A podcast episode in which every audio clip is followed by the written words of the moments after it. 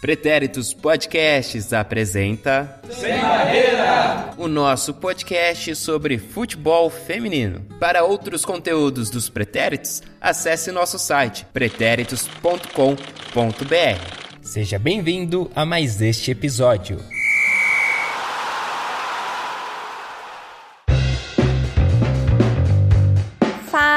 Fala galera do Sem Barreira, aqui é a Mel, tudo bem com vocês? E já que não existe outro assunto senão o coronavírus, o vulgo Covid-19, eu fico aqui realmente torcendo que vocês estejam muito bem, que vocês estejam se cuidando, que vocês estejam tranquilinhos em casa, lavando a mão constantemente, não passando a mão no rosto, no olho, no nariz, na boca e, claro, bebendo muita água. É muito importante que vocês se cuidem, gente, porque a gente precisa de quem tá do nosso lado. Cada vez mais saudável saudável e para que a gente possa fortalecer a caminhada do futebol feminino, ecoar cada vez mais o Fora Mac e para enaltecer essas jogadoras maravilhosas. E é claro que eu espero que vocês estejam aproveitando esse momento aí de reclusão para passar mais tempo com as pessoas queridas, as pessoas que a gente não pode esquecer que são muito especiais na nossa vida, que vocês possam aproveitar para ler bons livros e, é claro, acompanhar a gente cada vez mais, porque a gente tá em todos os lugares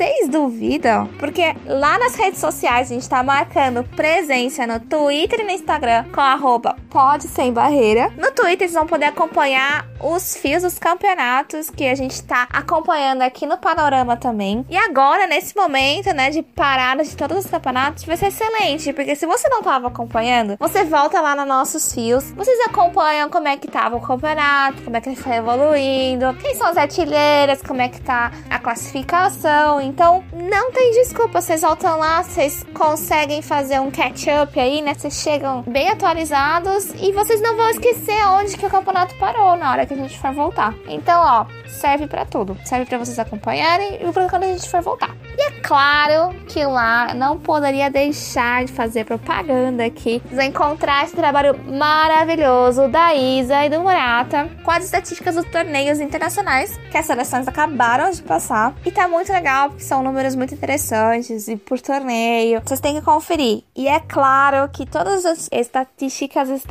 acompanhadas das já famosas ilustrações do Murata. Tá demais. A gente também tá no YouTube com os episódios de debate em formato de áudio e algumas entrevistas em vídeo também. E é claro, né? Vocês ficam aí com mais uma opção para interagir com a gente, deixar comentário. Então, segue a gente no YouTube. Vocês também vão encontrar a gente em todos os agregadores de podcast. E hoje, que emoção! Que rufem os tambores! Eu tenho a honra de anunciar que abemos site. Vocês podem conferir lá, gente. É o sembarreira.net. O site tá lindo demais, gente. É o resultado de um grande trabalho do Will e do Murata. Gente, essa equipe toda me enche de orgulho, seja aqui no panorama, seja nos debates, seja nos trabalhos extras, seja nas conversas que a gente tem no grupo do WhatsApp. Essa equipe é maravilhosa. Mas eu vou parar de ficar puxando o saco aqui da gente, enaltecendo a gente, porque a gente veio aqui para saber de informação, né? A gente quer então acompanhar o que que teve aí de resquício de campeonato antes de todas essas paradas, né? Então aqui pensando, né, fazendo um recapitulando um pouquinho, a gente gente parou os campeonatos para esses torneios internacionais. E a gente vai começar então agora com esse grande brasileirão. Série A1 e Série A2. E eu vou deixar vocês aqui com a Duda para que ela possa nos manter informados em tudo que rolou nessa rodada. E aí, galerinha? Tô de volta aqui. Vamos falar agora de Brasileirão A1 e novidade, Brasileirão A2 também. Então, Mel, valeu aí por tocar a bola. Vou continuar aqui. É, a gente teve aí nesse, nesse último fim de semana a quinta rodada do Brasileirão A1, mas na verdade não foi concluída porque, como todo mundo já deve estar tá sabendo, eu espero, a CBF suspendeu todas as competições nacionais no último domingo, dia 15, por conta do Covid-19, coronavírus ou coronavírus. A gente faz brincadeirinhas, claro, mas eu acho importante que essas brincadeiras sempre tenham a consciência, as pessoas, né, tenham a consciência de que é um assunto sério. Então vou dar aquele sermãozinho de mãe, nananã. Falar para vocês que eu sei que às vezes parece injusto a gente ter que se privar do lazer e nem sempre se privar do trabalho, né? Nem todas as empresas são tão flexíveis. Mas o que a gente puder fazer para tomar os cuidados necessários e ficar em casa é importante, tá bom? Então é isso, gente. Se cuidem e lavem as mãos. Então vamos lá. No sábado, dia 14, a gente teve o primeiro jogo ali da quinta rodada, que foi Minas e Cesp contra Ponte Preta. Minas e Cesp, que na verdade agora é Minas Brasília, e a gente tem uma análise detalhada desse jogo com a Tainara Castro, que vai explicar direitinho a mudança do nome, trazer novidades com a estreia do treinador Rodrigo Campos, depoimentos exclusivos pra gente. A Steph, que também estreou agora no time do Minas, e a Catrine e Suzana, que também deixaram um recado pra gente. Então, vou tocar aí a bola para ela contar para vocês direitinho o que rolou nesse jogo, que o Minas venceu por 7 a 0. Fala pessoal do Sem Barreira, tudo bem? Estou aqui mais uma vez para passar o boletim de como foi a última rodada do time Minas e Cesp, o time mais queridinho do futebol feminino, podemos dizer assim? o Minas recebeu em casa a equipe da Ponte Preta no último sábado, no estádio Bezerrão, e aplicou uma goleada com 7 gols. O jogo marcou a estreia do treinador Rodrigo Campos, que realizou algumas mudanças bem interessantes no time. A zaga passou a ser comandada pela Kaká cai pela Lia e houve algumas variações no posicionamento dos jogadores que já vinham sendo titulares. Com a Catrine caindo um pouco pelo, pelo lado em alguns momentos do jogo e a Robinho um, um pouquinho mais centralizada. O placar foi aberto aos 6 minutos com o gol da Catrine e com a assistência da Robinha. O segundo gol veio com uma jogada linda da Catrine que limpou assim da zaga e deu um lindo chute de fora da área. Aos 19 minutos, a Pelé ampliou o placar após uma jogada construída pela lateral Jéssica. A Pelé ainda marcou seu segundo gol na partida aos 26 minutos, com assistência da Catrine. Suzana também marcou o dela, deixou o gol dela na partida aos 31 minutos. E para completar a goleada no primeiro tempo, a Luísa Farinon marcou aos 30 39 minutos.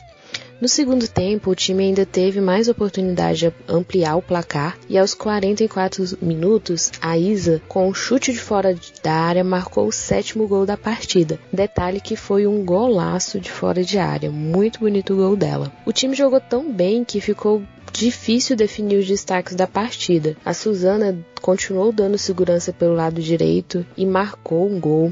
A Catrina e a Pelé com dois gols cada uma. A Robinha fez ótimas movimentações, dando opções de ataque para as companheiras. E outro destaque foi a Gabi Arcanjo. Ela fez uma partidaça, comandou o meio-campo, deu ótimos passes e também ajudou na marcação. A partida também marcou a estreia da jogadora Steph, que foi eleita a melhor atacante do campeonato peruano em 2019. A atleta que, que vinha de lesão entrou no segundo tempo. Ela teve uma boa atuação e quase marcou o seu primeiro gol pelo time. Inclusive, eu falei com ela no, no fim do jogo e ela falou um pouquinho pra gente de como foi essa estreia pelo time.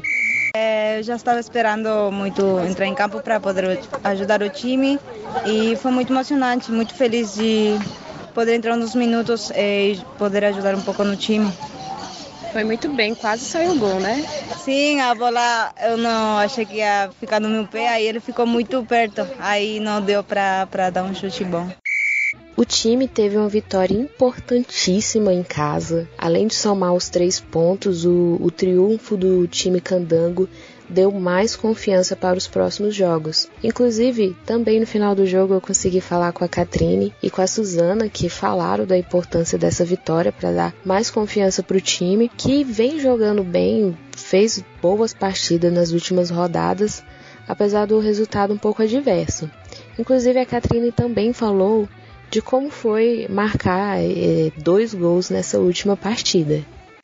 Feliz pelo, pelos dois gols, ter uh, ajudado a equipe nesses últimos quatro jogos, né? Não tinha feito nenhum, é, mas é assim, a gente é um jogo após o outro e buscar melhorar. A nossa posição estava complicada, né?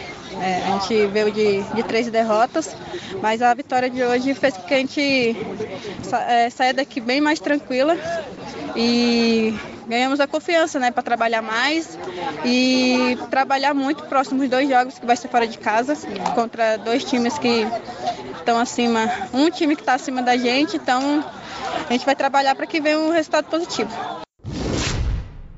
Poxa, é muito importante ganhar em casa. A gente está na nossa casa, né? Não tem nem muito o que falar. A gente tem que se impor, sair mais e ter uma vitória que é muito importante para a gente, para a gente trabalhar mais ainda, seguir com esse trabalho. Trabalhamos duro bastante para poder sair com essa vitória e seguir com o pezinho no chão e continuar trabalhando para os próximos jogos. Isso aí, pessoal. Esse foi o boletim da última rodada do Minas. E para fechar, hoje a gente teve uma notícia bem interessante divulgada pelo time, que agora, buscando ter uma maior identificação com a torcida, com a cidade, aqui Brasília, o time deixou de se chamar Minas e CESP e passará agora a ser chamado de Minas Brasília. Eu achei uma notícia bem interessante, bem legal, justamente para trazer uma aproximação maior da torcida aqui no DF e também evitar confusões que vinham sendo feitas do pessoal, narradores que estavam transmitindo jogos, alguns achando que o time do Minas é um time de Minas, sendo que não, é um time de Brasília, um time candango, um dos maiores assim times de Brasília que está na elite do futebol brasileiro, que agora passa a ser chamado Minas Brasília. Ainda no sábado, a gente teve o Iranduba, que recebeu em casa o Cruzeiro, numa partida em que o Cruzeiro venceu por 2 a 0. E a Nath Andrade tem uma análise também desse jogo na visão do Cruzeiro. Uma partida aí que teve muitos desfalques para o time mineiro e um acidente com o ônibus da delegação a caminho do estádio. Então, conta aí pra gente o que aconteceu, Nath.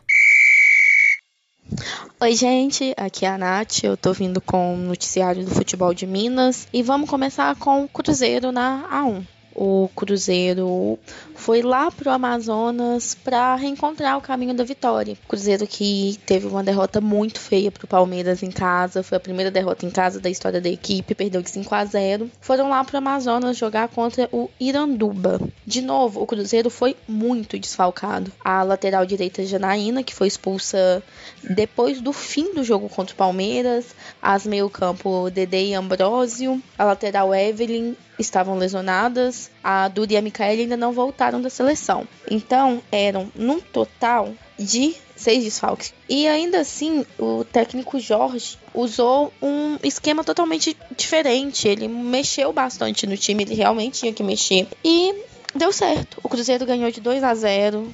Foi um bom jogo da equipe, as equipes estudaram bastante, mas o Cruzeiro conseguiu impor o próprio futebol. Foi um primeiro tempo um pouquinho mais puxado, mas no segundo tempo a equipe conseguiu se equilibrar em campo e abrir o placar com a Tamires. A Tamires que se redimiu do último jogo. Ela tinha feito uma má atuação contra o Palmeiras, voltou jogando muito melhor do que no último jogo. Marcou de cabeça depois de um lance de bola parada. E depois veio a Miriam, a duplinha do Cruzeiro, né? A duplinha do quarteto. A Miriam e a Vanessa. A Vanessa deu um passe para Miriam, que fez um belo gol. Foi um chute muito bonito da Miriam. Com isso, o Cruzeiro saiu da beirinha da zona de rebaixamento e voltou a disputar a vaga para as oitavas, lembrando que a rodada não terminou por causa da paralisação do coronavírus. Além do jogo, o Cruzeiro ainda teve um problema no caminho. O ônibus da delegação bateu, na verdade, um caminhão bateu no ônibus que levava a delegação para o estádio. Esse caminhão, um caminhão basculante, bateu no ônibus e quebrou alguns vidros. Nessa quebra, a Godoy, o volante Godoy, sofreu um corte na cabeça. A Miriam, a Talita e a Mari Camilo, a Miriam atacante, Talita lateral, Mari Camila goleira, tiveram os olhos atingidos por estilhaço. Apesar disso, todas elas estiveram em campo, todas elas participaram da partida. A Miriam a Miriam, a Mari e a Godoy entraram como titulares, a Thalita entrou no segundo tempo e as três tiveram boas atuações. A informação só saiu depois do jogo, quando a coordenadora postou no Twitter sobre o acidente e elogiou a garra das jogadoras. Agora, o Cruzeiro ia jogar contra o Grêmio esse fim de semana aqui em Belo Horizonte, mas com a rodada parada, não teremos jogo. O Cruzeiro, inclusive, dispensou todas as atletas por um prazo de 15 dias que pode ser estendido. No domingo, a gente teve o Palmeiras, que recebeu o São Paulo numa partida em que o time Alviverde venceu por 2 a 1 a Isa Almeida estava acompanhando o jogo, ficou super feliz com o gol da Bia Zanerato, então esse momento foi dela. E esse foi o desfecho. Ainda no domingo, o Grêmio recebeu vitória. O Grêmio venceu aí esse jogo por 2 a 0. Teve gol contra. A Fernanda Barros acompanhou toda a partida. Teve paralisação por choque de cabeça. E também ela trouxe um depoimento da Samira, exclusivo aí pra gente. Fala pessoal que acompanha o Sem Barreira. Aqui quem fala é Fernanda Barros, jornalista de Salvador e criadora da página Turbilhão Feminino no Futebol. Na tarde do último domingo, o Vitória voltou a campo pela Série A1 no Campeonato Brasileiro. A equipe baiana enfrentou o Grêmio no estádio Vieirão, na cidade de Gravataí, no Rio Grande do Sul. O Vitória que entrou em campo com ao menos cinco novidades para esse jogo. E foi um jogo com duas expulsões, uma para cada lado, e que as Leões Rubro-Negras viram a equipe gaúcha abrir o placar somente aos 12 minutos do segundo tempo, após cobrança de falta de Pribac, que termina num gol contra da Carla. Já nos acréscimos, o Grêmio ampliou o placar com Carlinha. A equipe comandada pelo técnico Lucas Grillo, apesar da dificuldade em sua saída de bola durante o primeiro tempo, conseguiu segurar o ataque gremista e teve a primeira chance de finalização aos 38 minutos da etapa inicial, com cobrança de falta batida por Maria Bárbara. Ainda no primeiro tempo, aos 39 minutos, atacante Samira teve boa chance no espaço para arrancada, mas não conseguiu finalizar a gol. Ela que teve outra grande chance mas já no segundo tempo, uma bola que acabou batendo na trave. No começo da etapa final, Vitória chegou a criar algumas oportunidades, inclusive essa com a Samira, e o jogo se mostrou aberto, com as duas equipes tentando abrir o placar, mas quem saiu melhor foi a equipe gaúcha, que conseguiu fechar o resultado aí com 2 a 0. Após o primeiro gol do Grêmio, a atacante do Vitória, Alessandra, acabou cho se chocando com a goleira do Grêmio. A Alessandra, que é atacante de ponta, teve um choque de cabeça com a goleira do Grêmio, precisou ser atendida pela ambulância encaminhada para atendimento no hospital. Por conta da situação, foram 45 minutos de paralisação da partida até o retorno da ambulância para o estádio. Sobre a atleta baiana, o técnico Lucas Grilo confirmou por meio de mensagem que ela fez todos os exames necessários, foi liberada e já está de volta a Salvador junto com o restante da equipe. A equipe chegou na manhã de hoje a Salvador. Com a derrota por 2 a 0 diante do Grêmio, o Vitória segue sem conseguir vencer na competição e sem marcar. Uma parada estabelecida pela CBF devido à epidemia de coronavírus, o Vitória vai ter um tempo aí para se reorganizar e quem sabe voltar melhor para o Campeonato Brasileiro. A equipe baiana, no retorno da competição, enfrenta o Iranduba e o Internacional dentro de casa. A atacante Samira, que conseguiu aí como eu falei, algumas boas jogadas. Conversou comigo sobre a, a uma análise do, do jogo. Confere aí, galera. Fala, galera do podcast Sem Barreira. Aqui quem fala é Samira. É, tivemos uma bela partida contra um Grêmio, foi uma partida bem competitiva. É, tivemos algumas chances de gols, mas não soubemos aproveitar o suficiente. Mas nossa marcação estava bem encaixada, elas tiveram bastante dificuldade para chegar até o nosso gol. E foi uma ótima partida. E infelizmente, com duas falhas do nosso time, elas acabaram entrando e fazendo os dois gols que levou a vitória para elas. Mas bola para frente, seguir duro aí, aproveitar que o campeonato deu uma paradinha para continuar trabalhando e começar a conquistar nossos três pontos, que é o mais importante. Fechando e não fechando também, na verdade, né? Já vou explicar para vocês direitinho. Mas terminando as partidas que aconteceram no domingo, São José recebeu o Havaí Kinderman e perdeu esse jogo por 3 a 0. Agora, por que, que esse jogo fechou, mas não fechou? Vem a explicação agora para vocês, olha só. Por conta aí dessa suspensão da CBF, as partidas entre Corinthians e Ferroviária, Internacional e Flamengo Marinha, Santos e Aldax foram suspensas, né? O jogo foi adiado A gente ainda não tem data, não tem uma previsão de quando voltam. Então, por enquanto, a gente tem essa paralisação até esses jogos que a gente comentou aqui agora. Então, vamos à nossa tabela com os resultados que a gente tem até o momento. A Ferroviária continua na liderança com 12 pontos, seguida pelo Santos, também com 12. A diferença ali entre eles, só a questão dos gols. Em terceiro lugar, a gente tem o Kinderman Havaí. E em quarto, com 9 pontos, o Palmeiras. Em quinto, sexto e sétimo, também com 9 pontos nessa ordem, a gente tem Corinthians, Grêmio e Cruzeiro. E fechando ali o nosso G8, o Internacional com 8 pontos. Na nona posição, a gente tem o São Paulo com 7 pontos. E da décima colocação até a décima terceira, nessa ordem, todos com 6 pontos, a gente tem Minas Brasília, São José, Iranduba e Flamengo. Flamengo agora entrando na zona de rebaixamento. Na sequência, em 14º, 15º e 16º, também nessa ordem, com nenhum ponto, a gente tem Aldax, Vitória e Ponte Preta, que continua sendo a nossa lanterninha aí da tabela. Já a nossa artilharia continua com nomes que a gente já falou aqui várias vezes, né? A galera aí, ninguém tá ultrapassando, né? Vamos ver, vamos ver. Em primeiro lugar, com cinco gols, a gente tem a Milena Carioca do São José e a Carla Nunes do Palmeiras. Já com quatro gols, ocupando ali a nossa próxima colocação, a gente tem a Kat Ellen, do Kinderman Havaí, a Soshore, da Ferroviária, e a Samia, também da Ferroviária. Essas três ali com quatro gols, tá bom? Então, vamos falar dia 2, que teve sua primeira rodada aí nesse fim de semana, mas infelizmente, por conta de toda essa situação, já vai ser paralisada. É, explicando um pouquinho para vocês essa a nossa segunda divisão do Brasileirão Feminino, ela é dividida em seis grupos, né, do A ao F, cada grupo com seis times. E aí os dois primeiros colocados de cada grupo se classificam diretamente para as oitavas e os quatro melhores terceiros colocados também se classificam, tá bom? Então vamos à primeira rodada do grupo A. E o recebeu o Santos Dumont vencendo a partida aí por 5 a 0. Essa partida aconteceu no sábado e no sábado também a gente teve Juventude Timonense contra o Tiradentes. Tiradentes venceu por 3 a 1 o dono da casa. Fechando a primeira rodada da, do grupo A, o Ceará, o nosso vozão. Eu fui no CT do Ceará uma vez, mas estava fechado, não deixaram entrar. Tava fechado assim, só o portão. Tinha gente lá dentro, mas não quiseram liberar. Bem triste. Mas voltando ao que importa.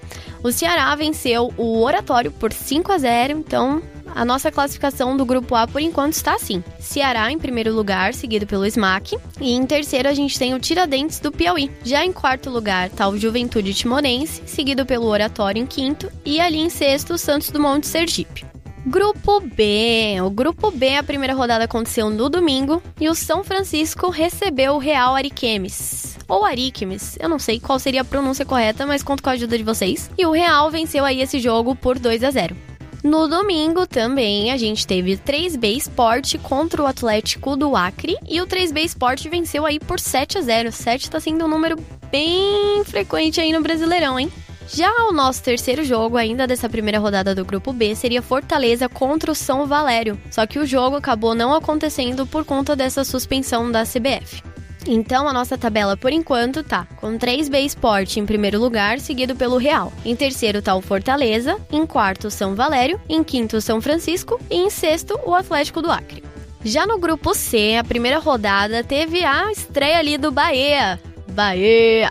Contra a União Desportiva Lagoana. E a gente tem uma análise na visão do Bahia, que a Fernanda Barros trouxe pra gente. Uma partida com dois hat-tricks, teve depoimento da Tayane Bellarmino, exclusiva aí pra gente. Então vou deixar a Fernanda contar os detalhes desse jogo, onde o Bahia aí venceu por 8 a 0. A equipe do Bahia estreou com o pé direito na tarde do último domingo contra a União Desportiva Alagoana.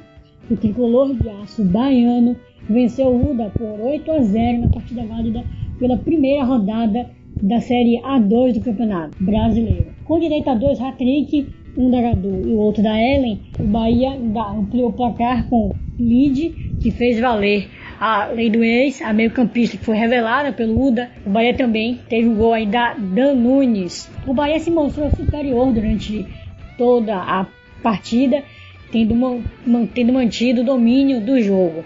A equipe comandada pelo técnico Igor Morena já começou o jogo em Pituaçu, tomando iniciativa e já aos 7 minutos do primeiro tempo começou a construir o placar com o gol de Gadu. Ela que foi destaque no Campeonato Estadual do ano passado, sendo artilheira da competição e também já foi do Vitória, sendo destaque também pela camisa do, do rival.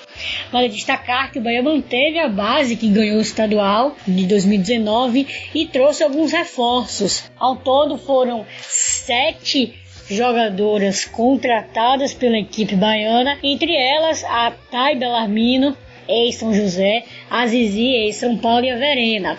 A Verena que foi destaque pelo Vitória até a metade do ano passado e foi para o Valadares Gaia de Portugal. Volta agora para o futebol brasileiro com uma peça importante nesse poderoso e reforçado ataque do Bahia Outro destaque importante é que o Bahia inaugurou no final do ano passado a cidade tricolor e a equipe feminina, assim como a masculina, também dispõe da mesma estrutura mas voltando ao jogo, o Tricolor Baiano teve sua primeira grande chance aos 6 minutos do primeiro tempo, com o chute de fora da área, com a jogadora Vi, com a marcação alta, investindo a todo momento na troca de passe e na posse de bola.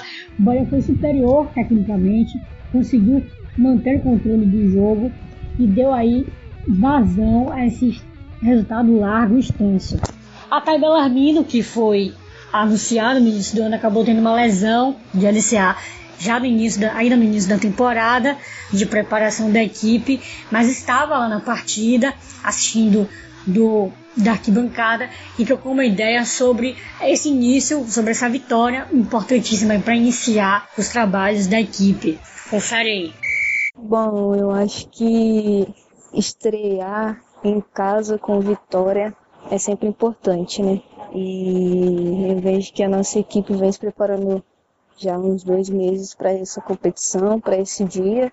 A estreia do brasileiro foi muito aguardada por nós e fizemos jus ao que nós viemos trabalhando. É importante ganhar em casa, ganhar diante da torcida. É, agradecer também a torcida Tricolor que se fez presente, que empurrou o time o tempo inteiro. E é isso. É, é, continuar trabalhando firme, duro, para que os próximos jogos da competição sejam iguais a esses. Sabemos que o brasileiro não é uma competição fácil, mas nós vamos ir fortes para essa competição e para os próximos jogos e que seja alegre como foi a estreia.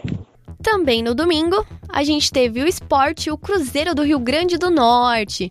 O esporte, que era o dono da casa, acabou perdendo ali por 3 a 2 Fechando a primeira rodada do grupo C, o Náutico recebeu o Alto Esporte. O Alto Esporte meteu aí 3 a 1 contra o Náutico. Então a nossa classificação do grupo C no momento tem Bahia em primeiro lugar, Alto Esporte em segundo, Cruzeiro do Rio Grande do Norte em terceiro, em quarto Esporte, em quinto tá o Náutico e em sexto tá a União Desportiva Lagoana. Indo agora ao grupo D, o Juventus da Moca, ô oh, meu, oh, recebeu o Atlético Goianiense vencendo a partida por 4 a 0. O jogo da sequência, não literalmente na sequência, mas o jogo da ordem, é, foi o América Mineiro contra o SERC. E a Nath Andrade assistiu essa partida e trouxe os detalhes pra gente na visão do América, que venceu a partida por 6 a 0. As coelhinhas entraram em campo contra o SERC do Mato Grosso do Sul e não tomaram conhecimento do SERC. Logo aos 11 minutos, a Rafa Oliveira abriu o placar. Um minuto depois, a Tayane ampliou. Não deu tempo nem do SERC respirar. Aos 32, a Aninha marcou o terceiro.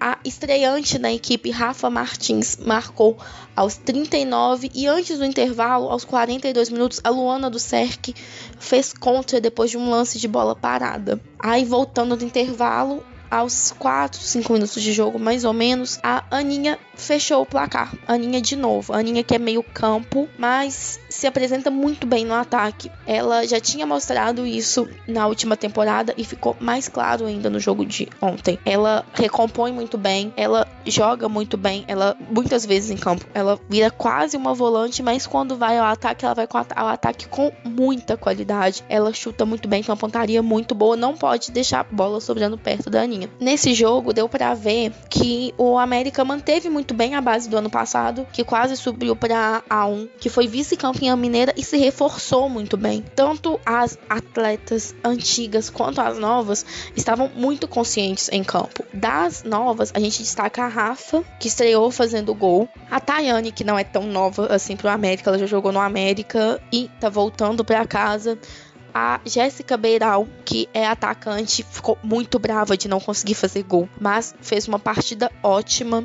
E foi um jogo muito bom para as estreantes. E foi um jogo muito bom. A Thaís também, zagueira, que teve pouco trabalho. A equipe do Cerque não conseguiu atacar o América. Mas quando atacou a zaga com a Thaís e a Nandão se mostrou 100% segura. A Nandão, que já era da equipe. E a gente destaca das antigas a Aninha, que eu já falei um pouquinho dela, e a tia, que é lateral e ajudou muito o ataque. Ela é muito boa na construção de jogadas. Méritos também para a técnica Kathleen, que se manteve na equipe. Foi o América foi a única equipe mineira das três que estão disputando o brasileiro que não mudou de técnico. E a Kathleen, a única mulher dentre os três, vem mostrando muito consciência no trabalho que faz. A equipe se reforçou muito bem com atletas indicadas por ela e se portou muito bem em campo. E uma coisa que eu gostaria de destacar é a exigência que a Kathleen tem. Mesmo com o time ganhando de 6 a 0, ela conseguiu apontar vários errozinhos que têm que ser corrigidos. Um deles foi a quantidade de gols desperdiçada.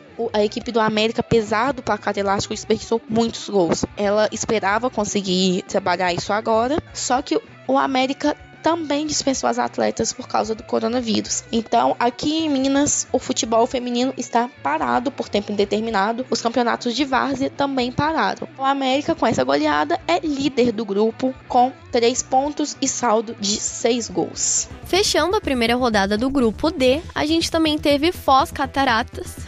Foz do Iguaçu.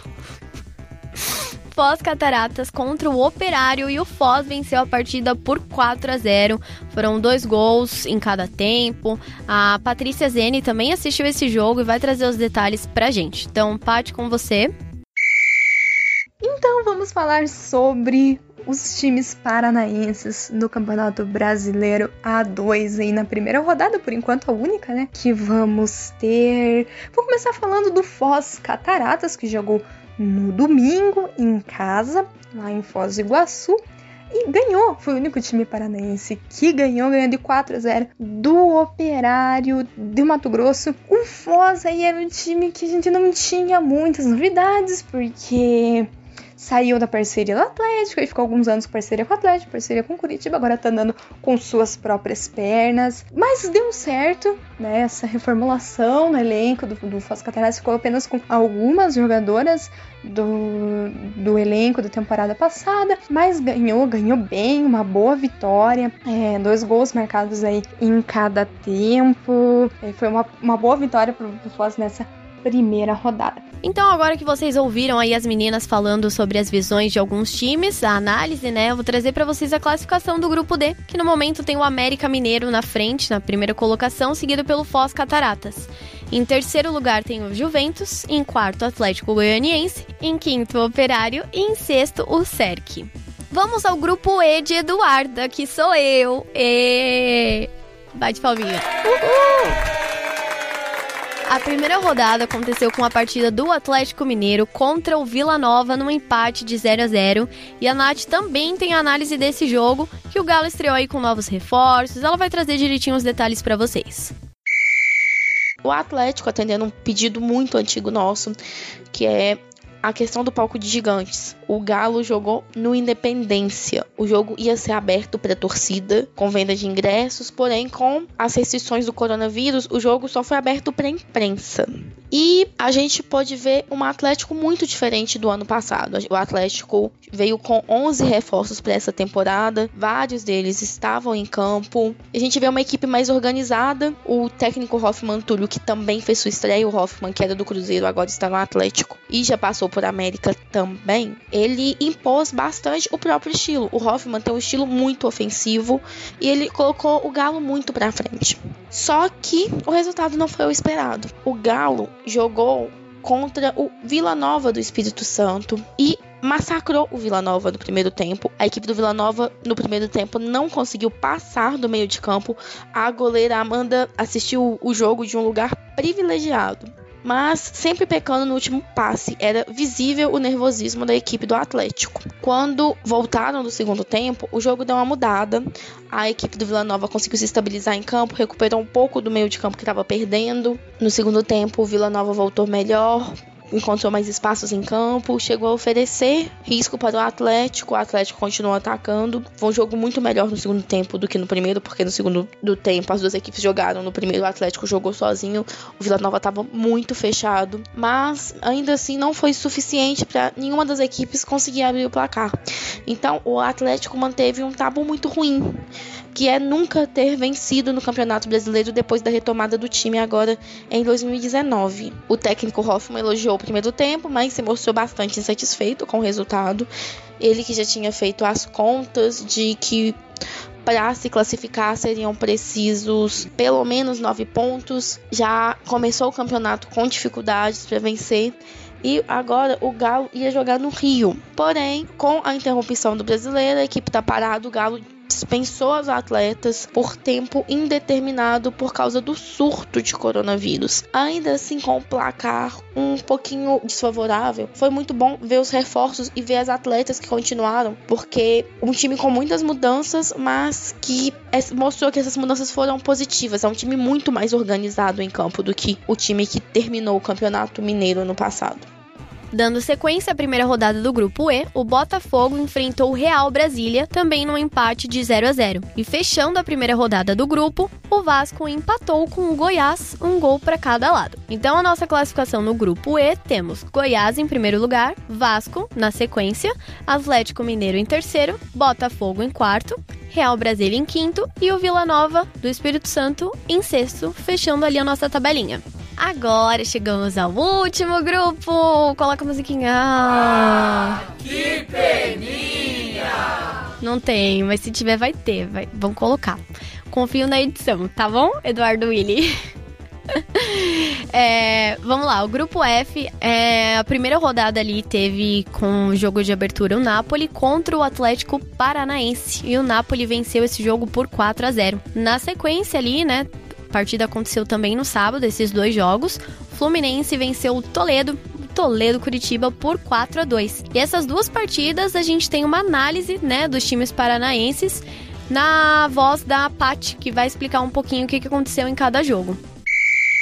Agora vamos falar sobre o Curitiba Toledo, ou como falaram, o Toletiba, né, que tem a parceria do, do Toledo, que antes tinha uma parceria com o Ouro Verde, agora eu diria que é Ouro Verde Toledo Curitiba. Não, o nome oficial é Curitiba Toledo.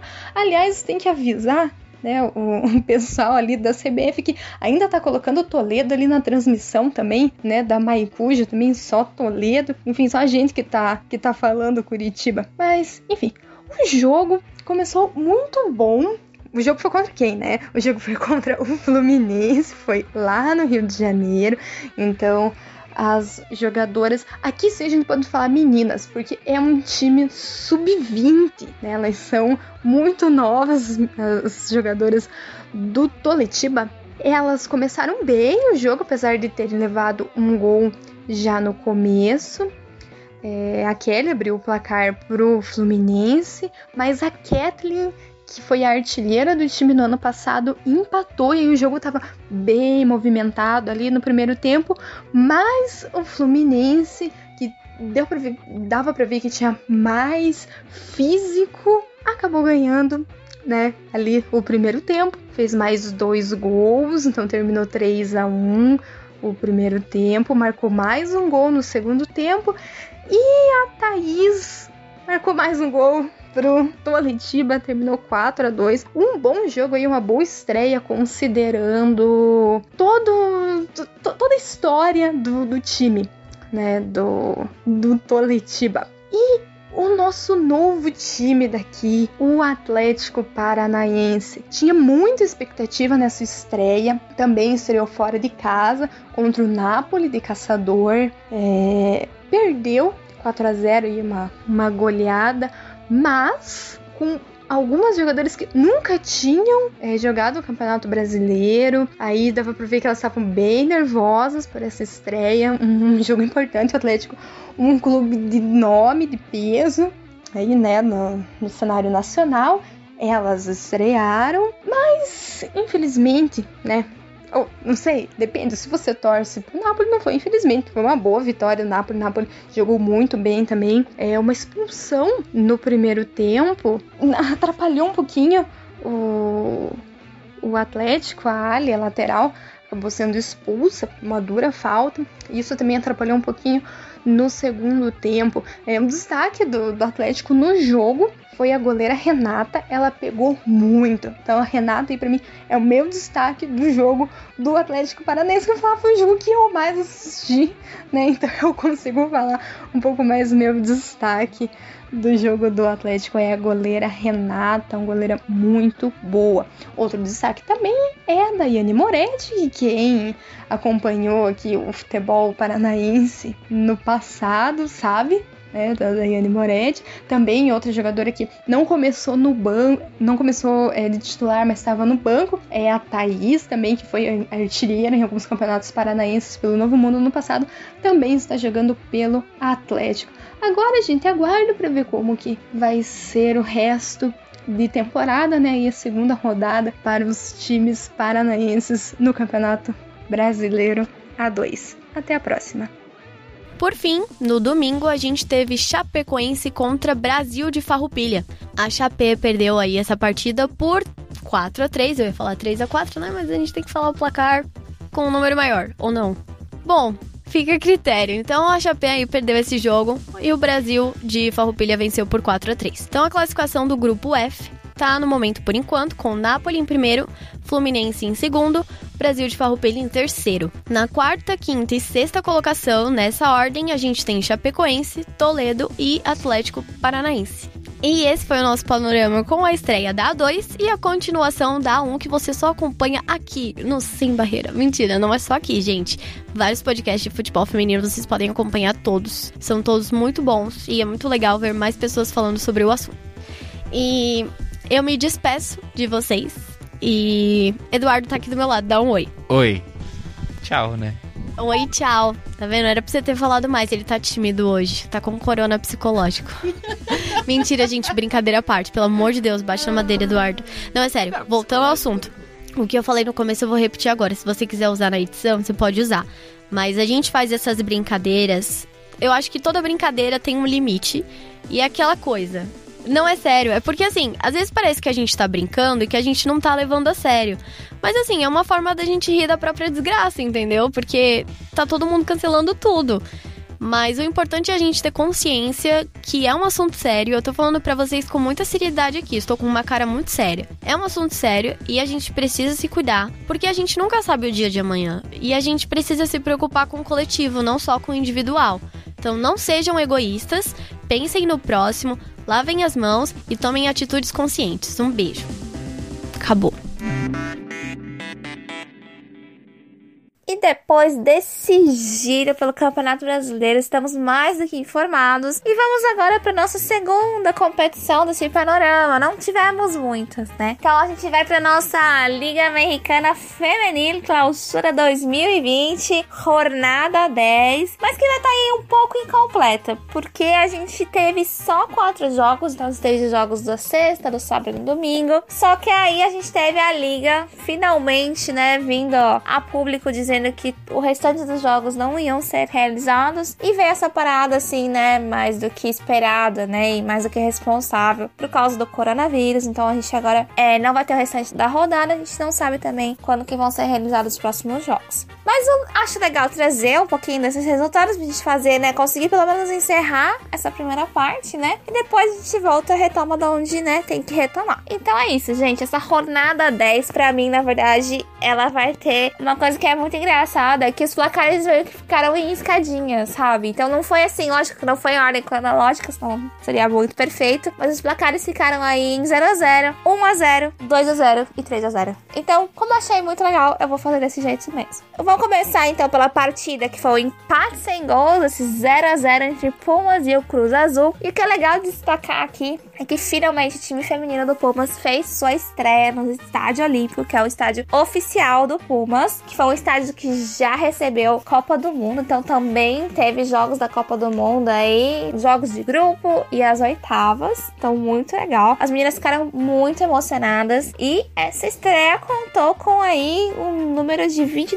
22.279 pessoas, muitos torcedores ali realmente entusiasmados com o time feminino. Então a gente vai ter também o Leão ganhando do Puebla em 1 a 0, o Guadalajara ganhando do Toluca em 2 a 0 e o Monarcas Morelia ganhou do Querétaro de 3 a 0 e com direito a hat-trick da Lisete Rodrigues. E ela conseguiu variar muito bem o repertório dela, viu? Ela fez um gol de cabeça, aí o segundo foi um bate-rebate que acabou se tornando uma cobertura marota na goleira e o terceiro foi um chute na entrada da área. Aqui só para mencionar que é interessante, foi o aniversário da Kate Martinez no dia 14 de março, mais conhecida aqui, né, pelo Sem Barreira como iCarly. E é claro que assim, ficou tudo meio embaralhado, assim, porque todo mundo com números de jogos diferentes, as artilheiras também com números de jogos diferentes, mas vamos tentar consolidar aqui antes de terminar, né? A artilharia então vai continuar nesse número que parece que congelou, não teve jeito. São seis gols, mas agora a gente vai ter aí na artilharia a Cláudia Fabiola Ibarra do Atlas, a Desi Remos Rivais do Monte Rei, a SBI de Salazar do Pachuca e também agora temos a Stephanie Maior do Tigres. Na nossa classificação aqui entre os oito primeiros, a gente vai ter empatados com 22 pontos o Tigres e o Atlas, respectivamente de primeiro e segundo lugar. Em terceiro, a gente vai ter o Guadalajara com 18 pontos. Em quarto e em quinto, empatados com 17 pontos, temos o Monte Rei e o América. E com 16 pontos, vamos ter o Pachuca, o Leão e o Cruz Azul, de sexto a oitavo, respectivamente.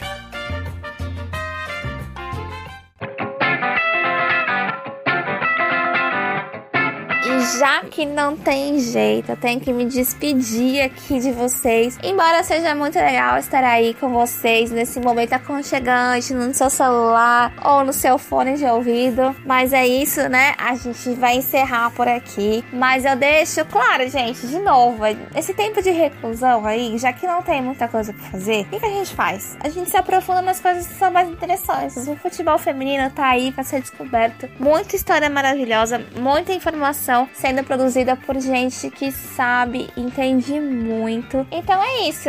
A minha dica aqui para vocês é ser maratonal sem barreiras. Se vocês não ouviram, ouçam todos. E a gente tem uma oferta muito grande, assim, de possibilidades. Vocês vão conseguir acompanhar os episódios da Copa. Vocês vão acompanhar entrevistas. Vocês vão acompanhar o panorama. Vocês vão ter especiais. Vocês vão ter os debates. Os debates mais variados possíveis. São diferentes temas, diferentes pessoas. Então, assim, não tem nada a perder. Realmente vocês vão encontrar alguma coisa se não fosse, nossa, esse episódio é minha cara, valeu a pena voltar, porque tá interessante. Vocês vão dar muita risada, porque todo mundo é muito engraçado. Então é isso, gente. Aproveitem esse momento e não só acompanhem a gente, acompanhem aí, como eu já deixei, né, nos episódios passados. Acompanhem o Empório de Notícia, acompanhem de primeira, acompanhem o Central PFF. Essa galera também tá produzindo muito conteúdo bom e que vai ajudar vocês. Se vocês estão no começo, vocês vão aprender bastante. Se vocês já estão aí com bom conhecimento, vocês vão poder conseguir interagir com a gente, pedir mais informação, é, debater alguma coisa mais específica. Então, ó, não tem nada a perder. Aproveitem esse momento maravilhoso. Vamos nos unir nesse mundinho, nessa bolha do futebol feminino que é maravilhosa, pra gente conseguir aí passar por esse momento e esperamos que todos estejam muito saudáveis, né? Nesse futuro próximo, sem o corona pairando nas nossas cabeças, né? Então é isso, gente. Sem mais delongas, eu deixo aqui o meu abraço forte e eu fico torcendo para que a gente possa se encontrar em breve. E lógico, deixo aqui a dica que o próximo debate tá para sair. Então a gente vai se encontrar em breve, sim, gente. Tchau, tchau.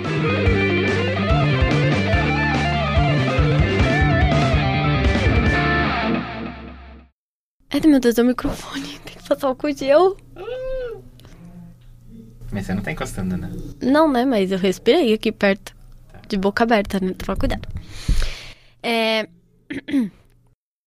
Meu Deus, é tanto grupo. Cai pra grupo não. É.